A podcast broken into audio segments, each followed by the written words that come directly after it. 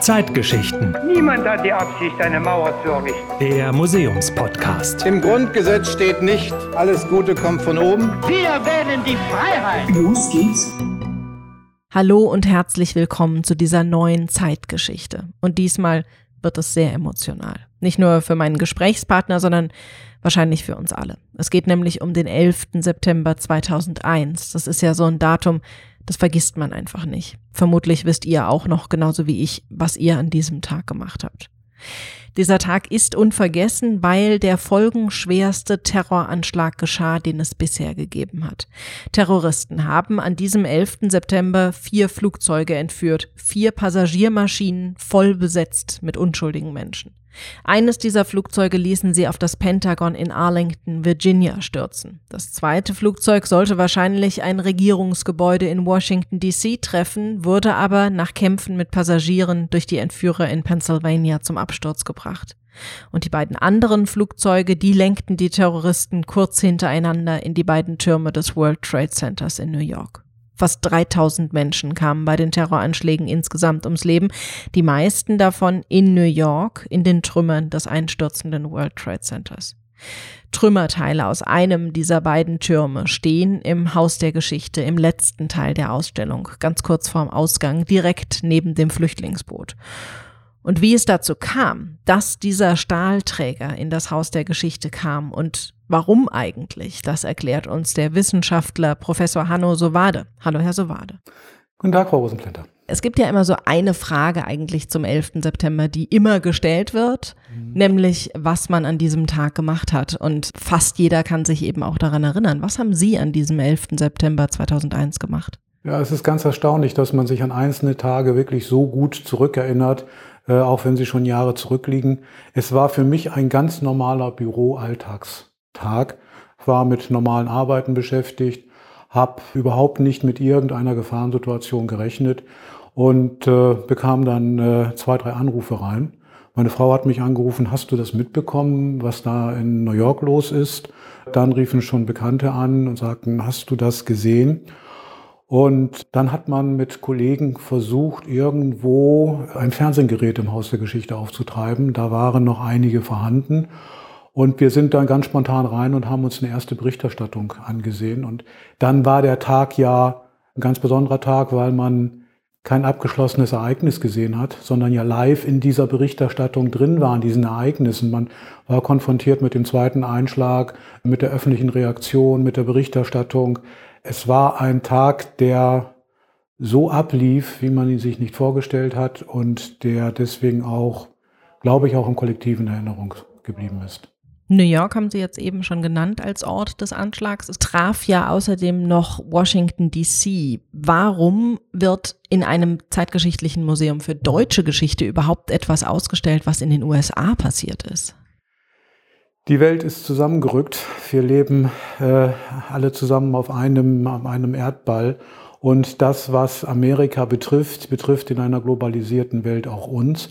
Deutschland ist ganz direkt von diesem Ereignis betroffen. Wir sind Teil der Weltengemeinschaft. Wir haben äh, Geschäftsbeziehungen, wir haben freundschaftliche Beziehungen zu den Vereinigten Staaten, zu den Amerikanern. Und von daher war es ein Ereignis, äh, das unmittelbar auch in Deutschland zu Reaktionen äh, ganz unterschiedlicher Art und Weise geführt hat.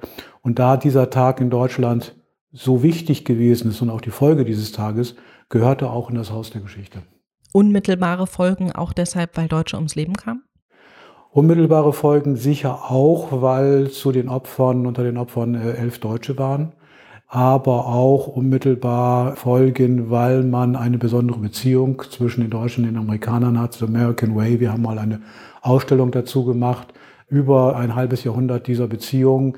Die sind nicht leicht zu erklären, sie sind immer emotional, die Beziehungen, ob man nun John F. Kennedy feiert oder ein vielleicht gespaltenes Verhältnis zu Trump hat. Man reagiert emotional auf die Vereinigten Staaten und dieses Emotionale war auch durch 9-11 gegeben. Gefühl der Bestürzung, Gefühl der Überraschung, Gefühl der Trauer, Gefühl der Solidarität, all das hat ausgemacht. Dass Deutsche zu den Opfern gehören, ja, aber ich glaube auch ohne deutsche Opfer äh, wäre dieses Gefühl in Deutschland gewesen. War denn die Solidarität auch so groß, dass es auch bei uns hier Trauerfeiern gegeben hat? Die Solidarität bei uns hat ein enormes Ausmaß angenommen. Wir haben auf staatlicher Ebene bis hin zur privaten Ebene eine Vielzahl von Trauerbekundungen, Solidaritätsbekundungen gehabt. Wir haben am Folgetag eine Schweigestunde im Deutschen Bundestag gehabt.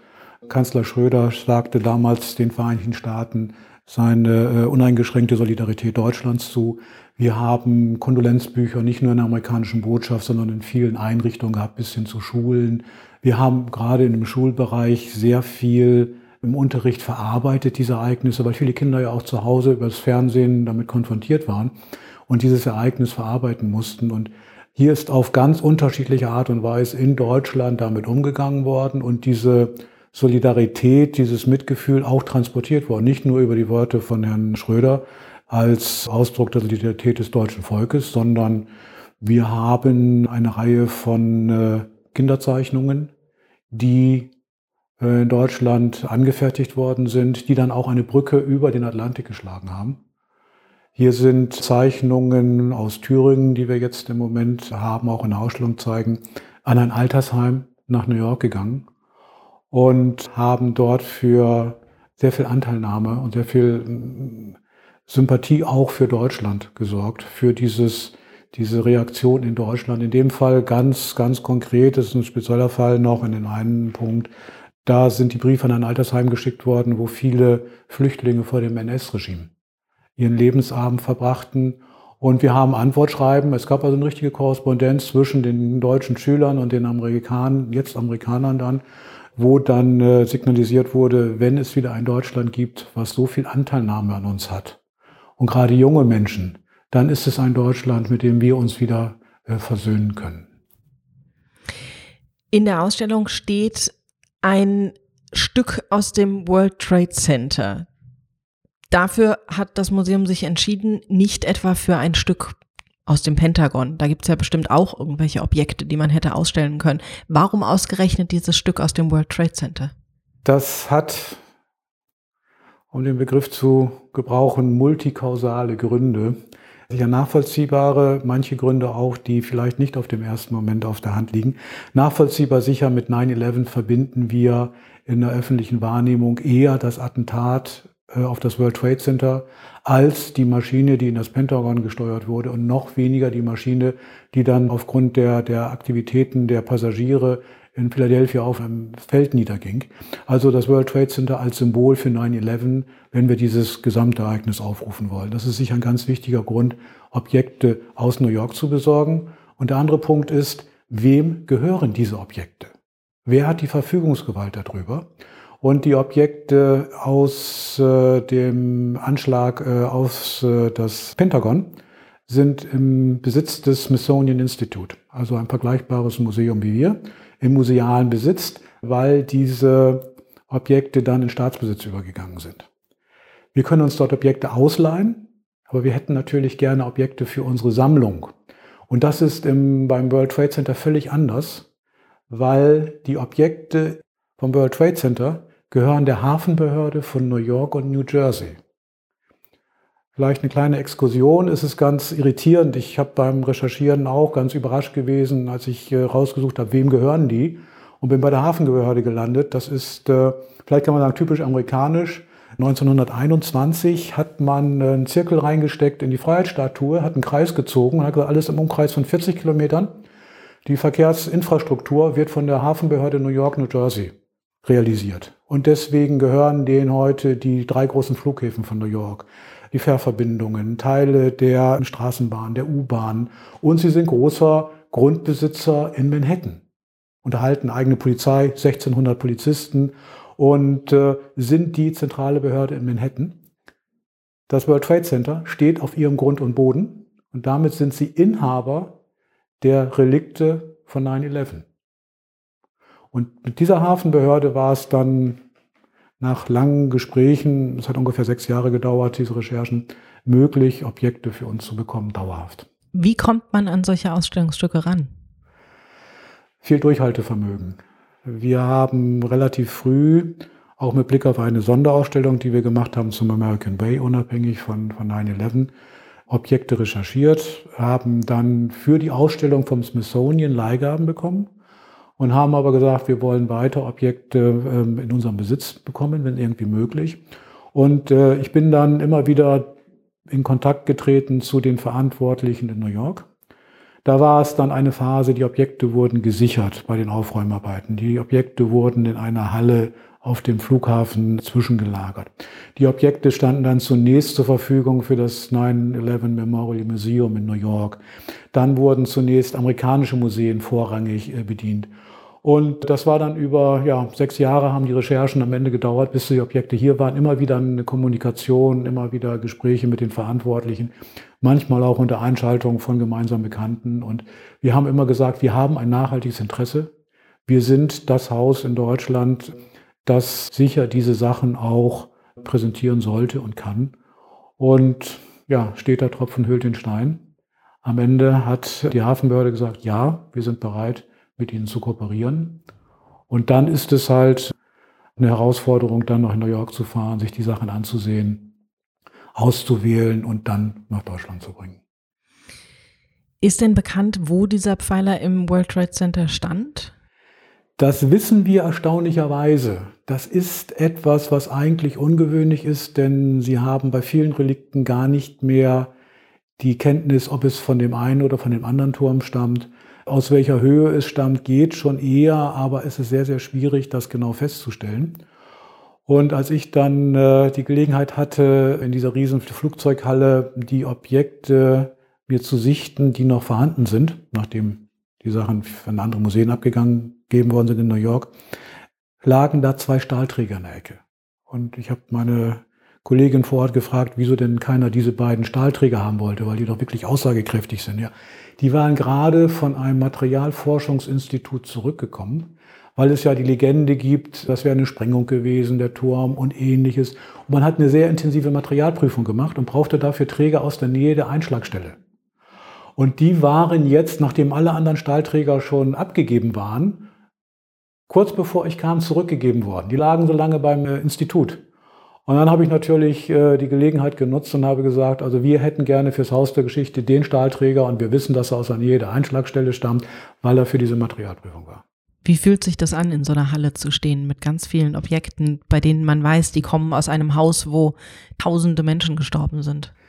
Es ist äh, sicher eines der eindrücklichsten Verfahren, Recherchen gewesen, die ich äh, meiner Zeit im Haus der Geschichte äh, durchgeführt habe. Man fährt mit einem Taxi auf den LaGuardia Flughafen riesig. Der Taxifahrer sucht verzweifelt eine Halle, weil er gar nicht weiß, wo sie ist. Sie kommen dann in, in Randbezirke, stehen vor einer riesengroßen Halle, die für die Wartung von Jumbojets gedacht ist, kommen in die Halle kalt, werden von einer Kollegin begrüßt. Die Halle war mal vollständig gefüllt mit Objekten, von kleinen Brillen bis zu U-Bahn-Wagen die in dieser Halle stehen. Es sind noch einige Relikte, eigentlich noch viele Relikte da, aber die Halle ist teils mit kleinen Relikten gefüllt, teils leer, weil vieles abgegeben war. Und sie werden dann aufgefordert, was könnt ihr gebrauchen, was hättet ihr gerne? Und dann in diesen Artefakten zu suchen, Objekte für unsere Ausstellung rauszusuchen, ist etwas, was sehr beklemmend ist. Hatten Sie Sorge, irgendwas zu finden, was Sie nicht sehen wollen? Nein, ich glaube, man war äh, durch die lange Recherche, durch die Gespräche mit den Kollegen, auch durch Gespräche mit Angehörigen von Opfern so weit drin in diesem Thema, auch durch ja die intensive Beschäftigung wirklich damit. Ich bin auch noch im äh, 9-11 Memorial vorher gewesen, habe mir es da angesehen, wie die Präsentation ist, so dass man eingestimmt wäre. Ich weiß nicht, wie man reagiert hätte, wenn man äh, plötzlich auf äh, Hinterlassenschaften äh, getroffen wäre. Und 1100 Personen sind nicht mehr nachgewiesen heute. Aber es hat dann den Ansatz, den Willen, etwas zu finden, das man museal vielen Menschen zeigen kann, die Besorgnis, etwas zu finden, was man nicht finden möchte, überwogen. Sie haben vorhin schon die Bilder erwähnt, die Kinder gemalt haben. Das heißt, der Stahlträger ist definitiv nicht das einzige Objekt, was wir haben. Was haben wir sonst noch so? Wir haben eine ganze Reihe von äh, Objekten aus Deutschland. Ich hatte die offiziellen Feierlichkeiten angesprochen. Wir haben Kondolenzbücher, wir haben sehr viel Material aus Schulen, auch äh, Korrespondenz zwischen den Schülern und zwischen den Amerikanern. Wir haben äh, eine große Anzahl von Objekten aus New York bekommen. Wir haben auch Objekte in unserer Sammlung und in der Präsentation, die von einem deutschen Opfer stammen. Das sind sowohl persönliche Objekte äh, dieses jungen Mannes, der im Südturm Dienst hatte, bei der Deutschen Bank angestellt war und beim Attentat ums Leben gekommen ist, als auch offizielle Schriftstücke, an der die Familie hat ein Kondolenzschreiben des amerikanischen Präsidenten bekommen. Die Familie Bush war auch bei der offiziellen Trauerfeierlichkeit äh, für den jungen Mann in Amerika dabei. Also wir haben äh, wirklich eine ganz große Anzahl von Objekten, mit denen wir dieses Thema aus ganz verschiedenen Seiten beleuchten können. Das Memorial Museum in New York haben Sie als Museum schon genannt. Washington hat ja auch äh, einige staatliche Museen, in denen bestimmt was ausgestellt wird. Gibt es denn noch andere Museen, auch hier in Deutschland, die Teile vom World Trade Center ausstellen? Also es gibt in den Vereinigten Staaten sehr, sehr viele Museen, sehr, sehr viele Plätze auch mit Artefakten von 9-11, einfach als Zeichen der Solidarität, zum Teil über äh, offizielle Stellen gekommen, zum Teil auch über private Kontakte Feuerwehrmann zu Feuerwehrmann weitergegeben worden, so dass man, wenn man durch die Vereinigten Staaten fährt, immer wieder diese Objekte, diese Erinnerungen an Stellen, die man erwartet und Stellen, die man nicht erwartet, wiederfindet. Weltweit sind Objekte in verschiedenen Museen zu sehen. Die sind dann im Einzelfall Einzelobjekte weitergegeben worden. Wir haben äh, die große Ehre, dass wir von der Hafenbehörde den umfänglichsten Bestand bekommen haben, der ins Ausland gegangen ist. Und wir haben diesen Bestand übergeben bekommen in unserem Besitz und wir zeigen Artefakte aus diesem Bestand und sind sicher auch bereit, bei Leihanfragen äh, zu unterstützen, äh, weil wir dieses Thema nicht im Depot verschwinden lassen wollen, sondern wir wollen dieses Ereignis als Museum in die Öffentlichkeit bringen. Ganz logistisch noch gefragt, wie kriegt man so einen Stahlträger aus den USA hier nach Bonn? Da bin ich froh, dass wir Kollegen haben, die darauf spezialisiert sind. Äh, wir haben äh, dann äh, eruiert, was ist günstiger, was ist vertretbarer vom Sicherheitsaspekt, Luftfracht oder Schiffsfracht. Es sind dann spezielle Kisten dafür angefertigt worden, um diese Objekte, der Stahlträger ist robust, aber wir haben natürlich auch aus einem Geschäft, das auf dem Ground Zero war, in dem Brillen verkauft worden sind. Relikte von Brillen, die sind nun viel, viel zerbrechlicher. Die wurden in eine spezielle Transportkisten verpackt. Wir haben dann mit Unterstützung der Hafenbehörde die Zollformalitäten geklärt, die nicht einfach waren.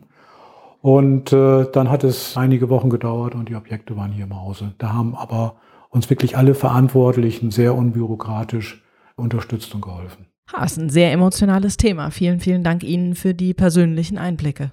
Danke Ihnen. In der nächsten Zeitgeschichte sprechen wir über einen auf den ersten Blick ziemlich unscheinbaren Stein, also eher ein Steinchen, aber dieser Stein hat eine weite Reise hinter sich. Er kommt nämlich vom Mond. Und es ist wirklich etwas Besonderes, ihn im Haus der Geschichte ansehen zu können. Das also das nächste Mal. Bis dahin euch eine schöne Zeit. Macht's gut. Zeitgeschichten. Der Museumspodcast der Stiftung Haus der Geschichte der Bundesrepublik Deutschland.